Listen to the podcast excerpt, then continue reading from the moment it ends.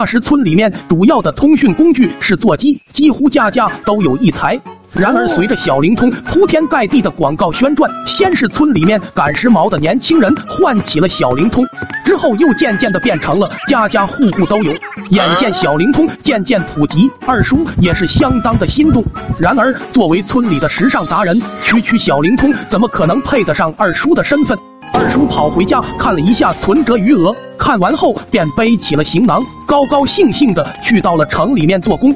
工地上，由于二叔身体强壮，他是肯干，很快便受到了工头的青睐。虽然工资和大家相同，但二叔的活往往最重。他去找工头理论，工头却毫不在意。毕竟你是这个工地上最强的男人，能者多劳嘛。虽然你做的最多，但是别的工友都很感谢你啊，吃点亏呀是好事。工头的这番话很明显是哄不住二叔的。作为混世魔王的老爹，二叔又岂是好惹的？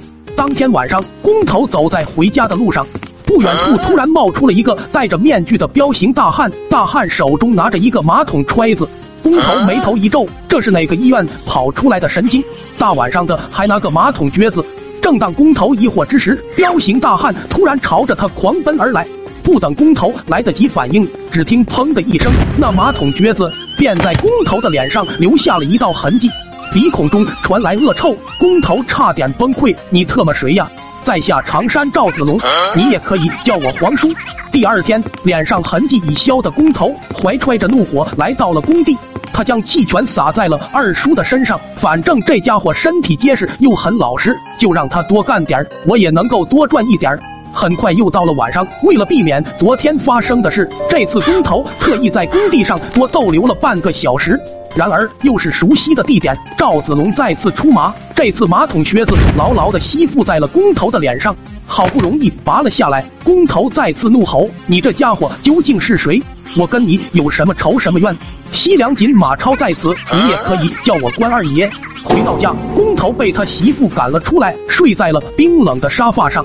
又是一天清晨，一夜无眠的工头来到了工地。二叔笑眯眯的凑了上去，哟，工头一大早的就去 WC 了，这味道还真大嗨。听到这话，一道灵光突然从工头的天灵盖蹦出，这一切都是你干的。